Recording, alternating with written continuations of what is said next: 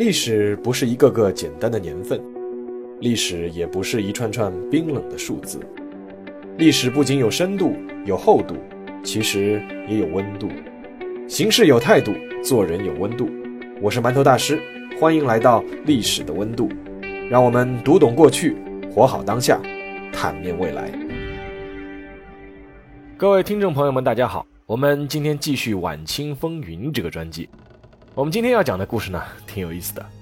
在不少人的印象里面啊，晚清的政坛就像是一滩软泥啊，腐朽昏庸，稀里糊涂就把江山给丢了。其实啊，还真不是，至少在内部权力斗争方面呢，人家啊还精神着呢。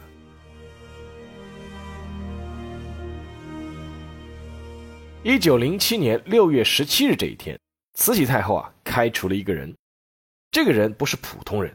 他是军机大臣、外务部尚书，就相当于外交部长。他的名字呢叫瞿洪基。瞿洪基呢曾是慈禧最信赖的一批老臣之一，也素来呢是以清廉闻名朝廷内外。但是呢，只是因为多了一句嘴，就被直接革职遣回原籍。那到底是多的怎样一句嘴，居然会让一个资历如此之深的老干部啊直接被打发回家呢？那是因为瞿洪基多的那句嘴和当时一件轰动朝廷内外的政治斗争有关。这场斗争啊，其实源自一九零六年发生的一件事。那件事情呢，按照当时的眼光看起来啊，其实也不是件什么大事情，但就是这样一件小事，经过慢慢的发酵和升级，渐渐就把当朝的几大势力全都牵扯了进来，最终酿成了一场政治大风波，一批高官因此辞职。被贬以及革职，整个清廷的权力格局发生了大改变，这个恐怕是当初谁都没想到的。这件事呢，得从一九零六年的十月二十六日说起。这一天啊，有一位钦差大臣到了天津，这位钦差大臣才刚刚三十岁，却非同小可，因为他的名字叫爱新觉罗载振。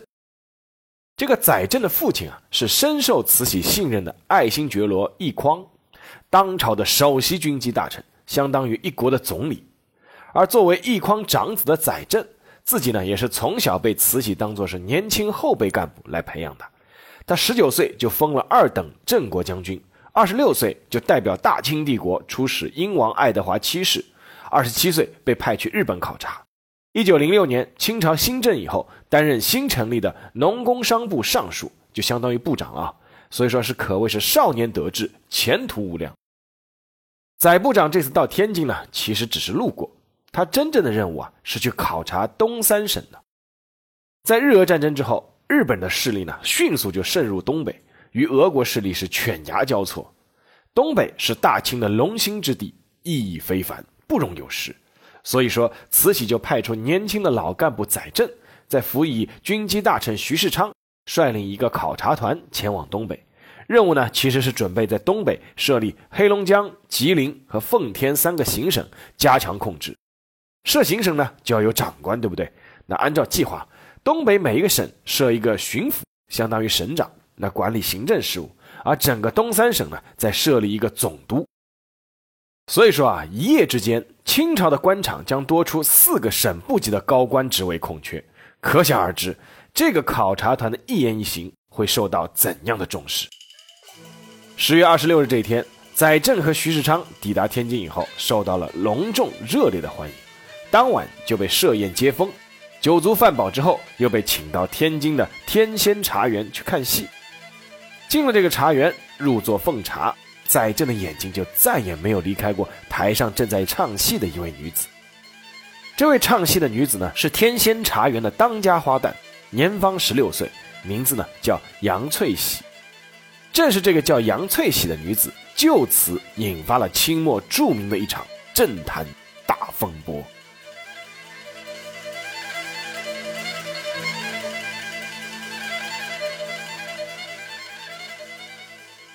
杨翠喜，一八八八年生于天津西郊杨柳青的一户农家。因为家中贫穷，杨翠喜在十二岁那年被人卖到天津，几经辗转来到了天仙茶园。杨翠喜聪明乖巧，学会了很多戏曲，再加上外貌出众，很快就成为了天仙茶园的头牌，吸引了大批的铁杆粉丝。那这个杨翠喜当时的魅力究竟有多大呢？那来说两个他的忠实粉丝。第一个人是一个富二代，他的父亲呢是天津盐业和金融业的巨富，家产万贯。但是呢，这个富二代特别的文艺，尤其喜欢戏剧，在天仙茶园和杨翠喜是一见如故，经常捧场，并且呢，在散场后提着灯笼送杨翠喜回家。这位才子富二代还特地为杨翠喜写过两首词，可见用情之深。后来杨翠喜和他有缘无分啊，这位富二代倍感惆怅，甚至对他后来遁入空门也产生过一定的影响。这位富二代就是著名的红衣法师李叔同。那另一个人呢，也是天津的巨富，名字呢叫王义孙，几乎是天天来捧杨翠喜的场。王家呢是天津有名的巨富，其实啊也在中国近代史上留下过一笔什么呢？王义孙的父亲王奎章曾经请过一名年轻人到家里开私塾，到了王义孙这一代呢，还出钱资助了那位年轻人在天津办了一所私立中学。那个受资助的年轻人名字叫张伯苓。那所开办的中学呢，就是南开中学。李叔同在今天要说的这件事情上，只是一名路人甲，我们就放到一边去了。而王义孙这个名字啊，我们还需要暂时记着，因为他在后面的后续发酵事件中啊，也是关键的一环。现在回到一九零六年十月二十六日的那天晚上，十八岁的杨翠喜在台上巧笑倩兮，美目盼兮。看到台下的载振是双眼直翕，垂涎流喜。载振年纪虽轻，却也是阅人无数，吃花酒、搂名妓，早已名声在外。而他目不转睛盯着杨翠喜的那一幕，全都被一旁的一个叫段之贵的人看在眼里。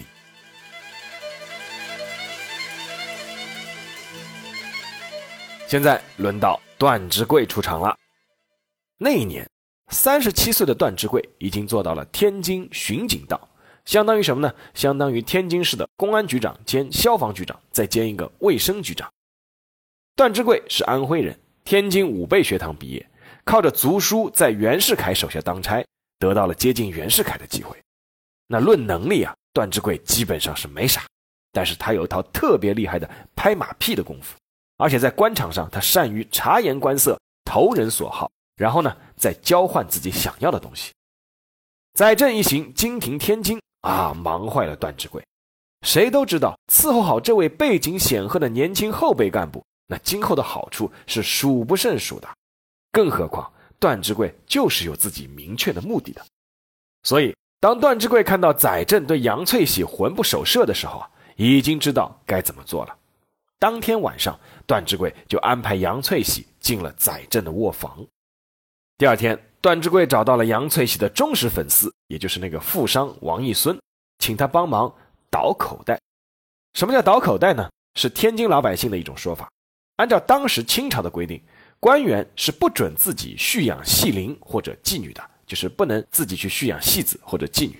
但是如果有其他人用非官方的名义赎买了他们以，就是先让这些人从良，然后呢，在暗地里交易给官员，就无人追究了。所以，这种帮官员买人再交易给他的生意，就叫做倒口袋。那这个王义孙就是受了段之贵的委托去赎买杨翠喜。那这个戏院的老板也不是傻子啊，你王义孙捧场捧了那么久，突然之间要来赎买他，那幕后肯定是有个大金主。所以说，这个老板漫天要价，最后的成交价是高达一万两千两白银。那赎身后的杨翠喜呢？被段志贵又花了大价钱精心打扮装饰之后，在一九零七年的三月，以这个为载振父亲易匡祝寿的名义送到了北京。但其实呢，送给易匡的是段志贵向天津商会会长王竹林借的十万两白银的礼金，而那个杨翠喜呢，当然是献给载振的。一九零七年四月二十日啊，投桃报李的时候到了。新设立的东三省巡抚名单公布了，其中黑龙江省新任命的巡抚赫然是写着段之贵的名字，一时之间舆论哗然。段之贵之前充其量只不过是个四品的道员，名不见经传，怎么一下子就连升三级，成了从二品的巡抚了呢？他就主政一方了呢？此时，天津的一些报纸已经开始披露段志贵用美人计进行性贿赂买官的内幕，而杨翠喜这个名字也被人挖出来了。一九零七年这一年是丁未年，一场被称为“丁未正潮”的政治风暴正式开场。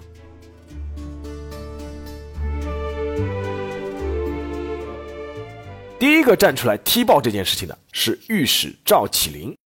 在当时的清廷之上，有一个著名的叫“三林公司”，指的是三名敢于直言的御史，他们分别是赵启麟、赵炳麟、江春林。这三名御史不仅能言善辩，不怕得罪权贵，而且还会利用民间的媒体舆论来造势。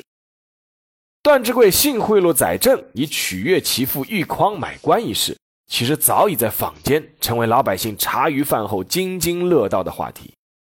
当时刚刚创办《京报》的主编汪康年将这件事情来龙去脉都说得一清二楚，发在了报纸上。但是朝廷之中却一直都无人敢公开说，因为毕竟涉及到首席军机大臣奕匡的大公子。但是赵启麟就敢。一九零七年五月，赵启麟直接上书，将段志贵性贿赂买官的事情全盘说出，指出段志贵既不是科举出身，也没有立过什么大功。甚至作为一名二品官员都没有面见过皇上，就这么稀里糊涂上任了，这一切都是奕匡买官鬻爵带来的恶果。赵启麟在参本的文末还加了一句，叫“是可忍，孰不可忍”。啊，这个语出《论语》啊，大家如果有听我《论语》的音频课或买我的《论语》的书的话，就知道这句话是《论语》里面的原话。按照清朝的监察制度，赵启麟的这份上书被直接送到了慈禧的案前。慈禧看完之后勃然大怒啊！这个奕匡啊，你这个糟老头子坏得很。其实啊，奕匡好财，载政好色，慈禧早有耳闻了。但是他对能力平平的这个奕匡一直舍不得弃用。一呢，是因为这个奕匡毕竟是近亲宗室；二呢，毕竟他忠心耿耿。但是这件事看上去是证据确凿，且影响恶劣，连慈禧都知道不能姑息了。考虑到牵连重大，慈禧先下了第一道命令，就是段之贵就地革职。可怜这个段之贵，当时还在乐呵呵的去黑龙江赴任的路上啊，就被告知乌纱帽没了。但是这只是这场战争的开端而已。上奏的赵启麟以及披露消息的《京报》主编汪康年，他们其实还有个共同的身份。就是这个故事开头前面说到过的那位军机大臣瞿洪基的门生。那瞿洪基呢，是当时清廷上这个清流派的代表。那这里要插一句，这个清流派啊，这个清流派是清朝光绪年间在清廷开始的一种政治派别，大约形成于在一八七零年。清流呢，原来的意思是指德行高洁啊，勇于言事、有名望的士大夫。当时这个军机大臣李鸿藻，因为军机处的这个洋务派占了大多数，于是呢就笼络一批御史和翰林，在自己的周围争辩时事，揭露腐败。根据时间阶段呢，其实清流派也分前清流和后清流。总体而言呢，清流派都比较注重自己的品德修行，严于律己，也比较清廉。但是呢，在一些治国理政的方针上，由于他们缺乏对时局的全面了解，其实啊也是提出过不少有局限性的主张的。好，这里解释了一下这个清流派的来源啊。那当时的清流派的势力啊，已经是和李鸿藻、翁同龢时代的清流派已经是不可同日而语了。但是呢，基本上这个刚正不阿、清廉自律、敢言直谏的这个品行，倒也算是一脉传承。作为这个清流派酝酿已久的组合拳，难道就是仅仅为了罢免一个区区从二品的官员段志贵吗？而且这个段志贵之前也只不过是四品官员，对吧？那当然不是。那么，这个清流派是不是是针对这个贪腐无度的首席军机大臣奕匡呢？其实也不完全是。借这个踢爆段志贵这个性贿赂案，清流派其实是想和一个人发起决战，而这个人就是段志贵幕后的真正大老板，谁呢？就是袁世凯。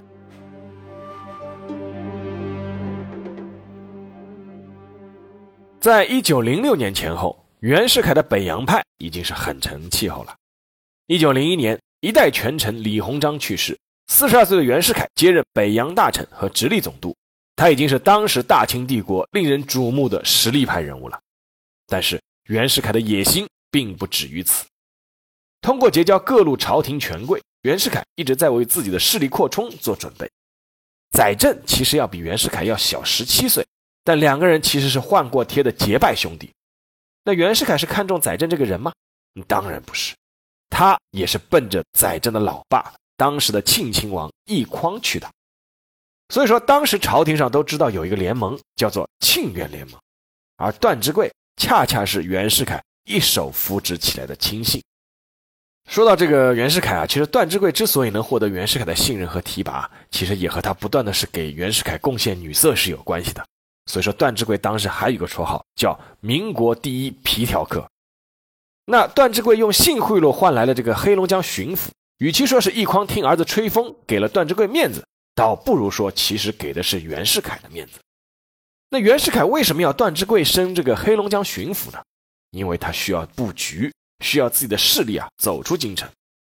事实上，在一九零七年四月二十日公布的东三省长官的名单上，黑龙江巡抚段之贵、吉林巡抚朱家宝、奉天巡抚唐绍仪、东三省总督徐世昌这四个人清一色都是袁世凯的人。换句话说，段之贵只是袁世凯的一个代言人而已。袁世凯真正的目的是要掌控东北。也正是因此。袁世凯一手遮天的这个北洋势力，就引发了清流派的担忧。其实呢，也是引起了慈禧的警觉。以慈禧这么经验老道的人，他罢免段之贵，当然也不是冲着这一个小小的从二品官员的任免去的。他要敲打的就是袁世凯。而在这一点上，清流派其实只是充当慈禧的工具而已。不过呢，清流派是真心决定发动总攻的。他们打出的还不仅仅是赵启麟这一张牌，还有更大的牌也甩了出来，那就是刚刚被任命为四川总督的岑春轩，他不去四川上任了，直接坐火车到了北京。岑春轩也是个官二代，父亲呢是云贵总督岑玉英。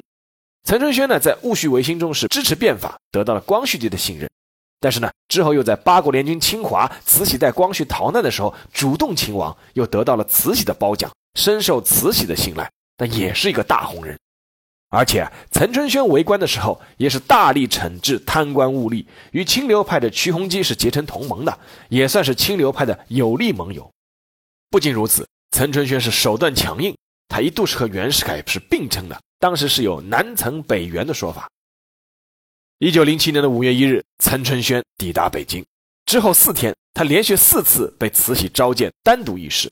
并且被授予了邮传部尚书的重要职位，留守京城。岑春轩坐稳京城之后，立刻做了两件事，摆明了态度。第一件事，上书弹劾奕匡，称他贪污腐败，不适合再担任首席军机大臣。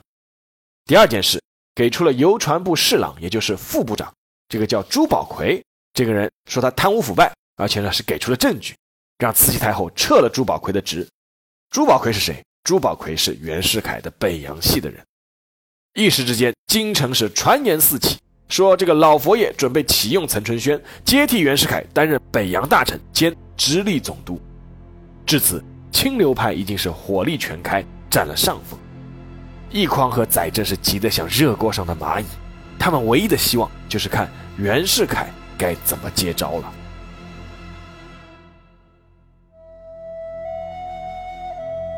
现在轮到之前露过脸的那位天津富商王义孙再度登场了。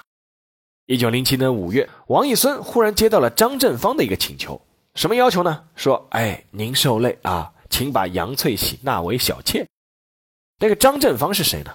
张振芳也不是普通人，他的姐姐呢是袁世凯的二哥袁世敦的老婆，换句话说，他是这个袁世凯二哥的七弟，那也是袁世凯的亲戚了。而且呢，这个人还当过大清的末代直隶总督啊，他只做了十天。他还有个有名的儿子，就是著名的诗词艺术家、收藏家、书法家，叫张伯驹，是这个张振芳的儿子。那这个张振芳在一九零七年的五月，忽然要这个王义孙去把这个杨翠喜纳为小妾，是他本人的意思吗？当然不是，他是袁世凯的亲戚，谁都知道他转达的是袁世凯的意思。那个时候呢，杨翠喜已经被悄悄的从北京又送回了天津。那这个呢，就是袁世凯回击的第一步，他要先把这个性贿赂这件事情啊糊弄过去再说。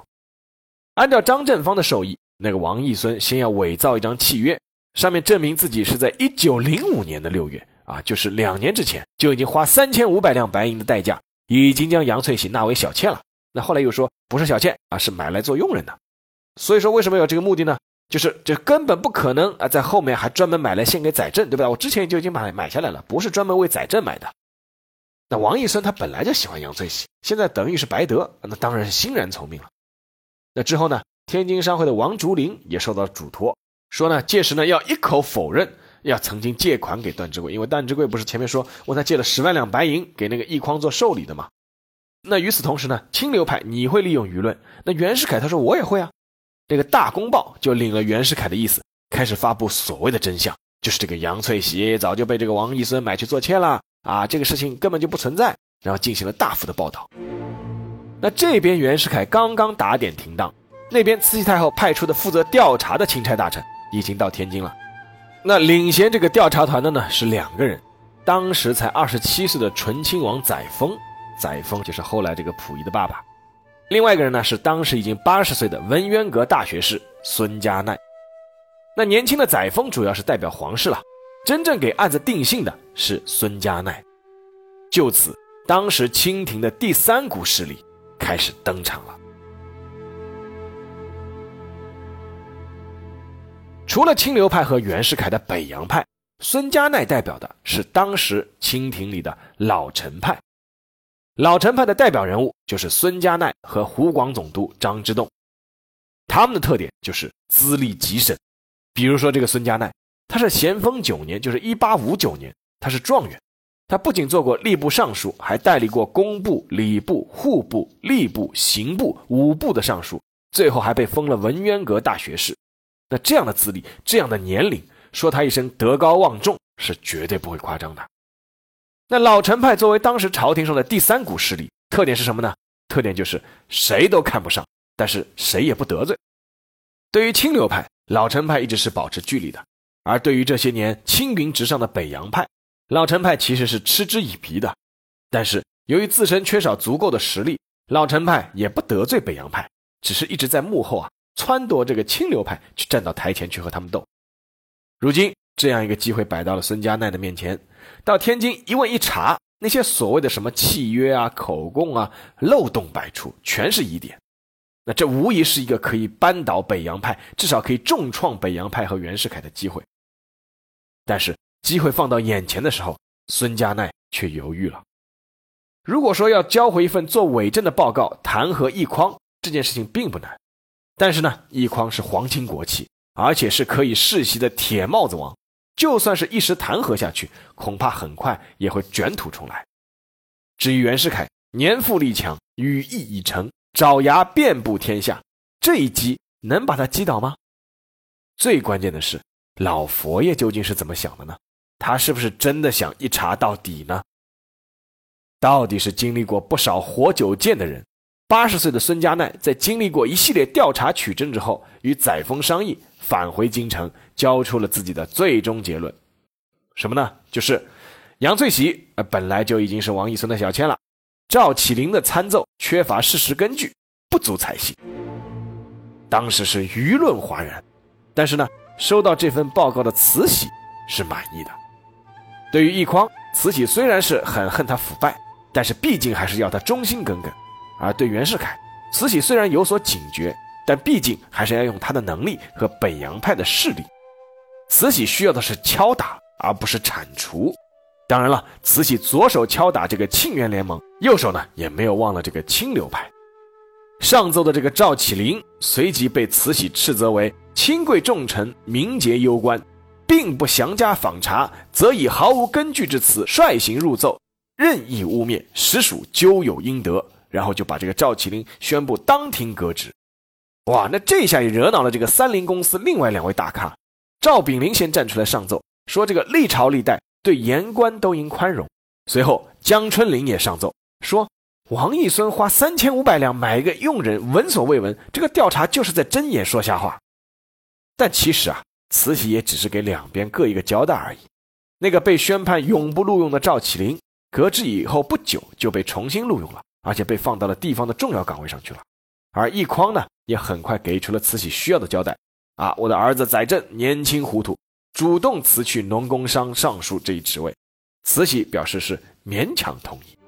那一场政治大风波，各打五十大板，眼看似乎就要风平浪静了。但是有一个人不肯，因为在挺过了一轮总攻击之后，他要报仇。这个人是谁呢？当然就是袁世凯。袁世凯首先瞄准的复仇对象，就是试图抢走自己北洋大臣和直隶总督位置的岑春轩。面对深受慈禧信任的岑春轩。袁世凯选择的反击手段也是动足了脑筋。首先是要将岑春轩赶出权力的中枢北京。袁世凯先是让两广总督周馥、闽浙总督寿松接连报告两广地区是匪患难平，然后让这个奕匡去面见慈禧出主意啊，什么呢？就是这个两广总督非岑春轩担任不可啊。这个岑春轩进京以后啊，天天是要和慈禧独对，就是要面对面聊天。弄得这个慈禧也是有点审美疲劳了，结果就真的下旨让这个岑春轩去做两广总督了。从进京担任邮传部尚书到被外派去做两广总督，岑春轩在北京只待了二十五天就被赶走了。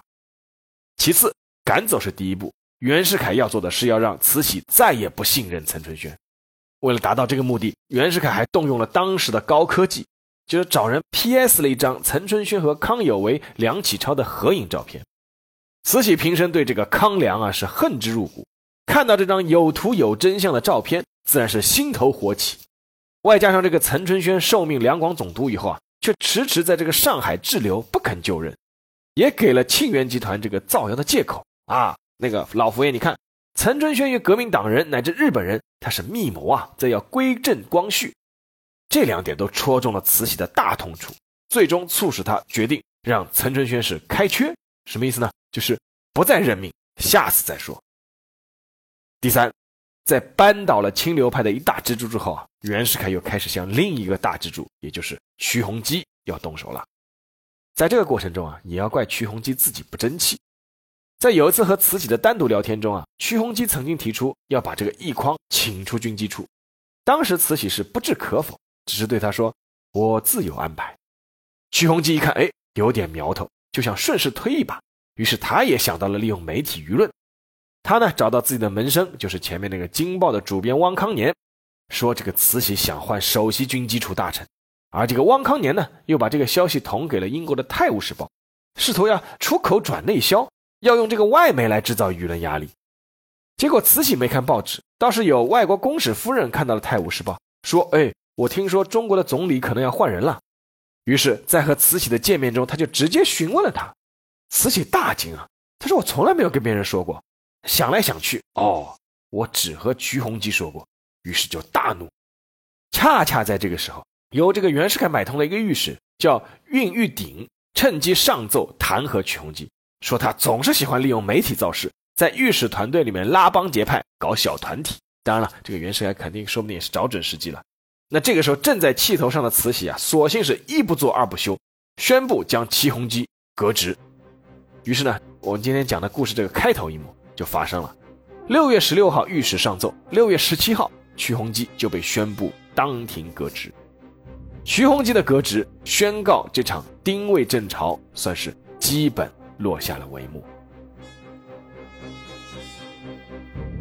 不过北洋派其实在这轮风潮中啊，其实也没占得什么便宜。在不断感受到慈禧的敲打之后啊，聪明的袁世凯最终也决定以退为进。做了一个表态，他将满清贵族最忌惮的他的北洋军第一、第三、第五、第六四个镇啊，交给陆军部直接管辖。之后呢，袁世凯又同意调离北洋，到北京任军机大臣兼外务部尚书。只是袁世凯寓意已成，其实啊，已经是没有什么人能阻挡他狂野的步伐了。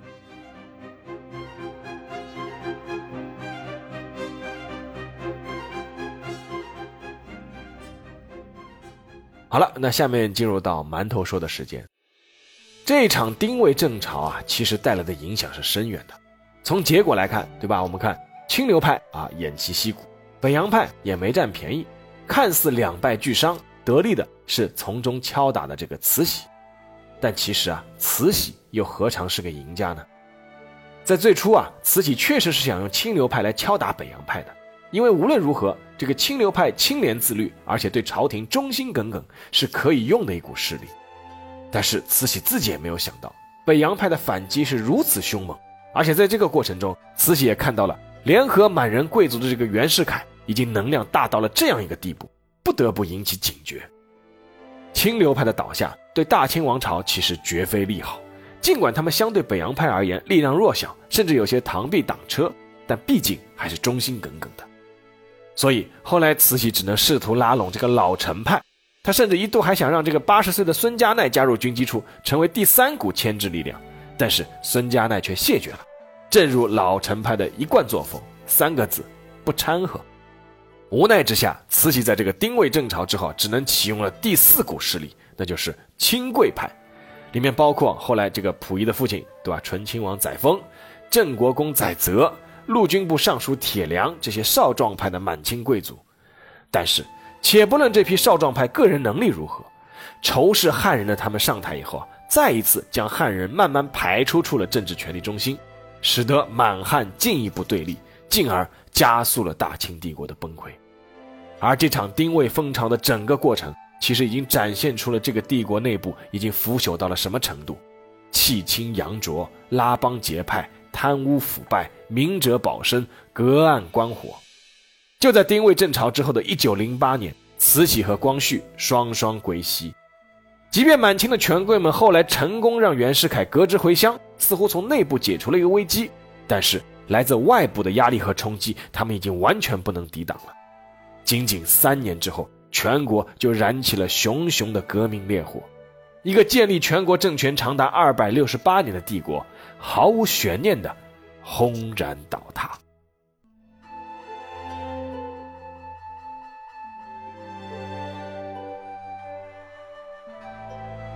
好了这一期的节目就到这里，让我们下期再见。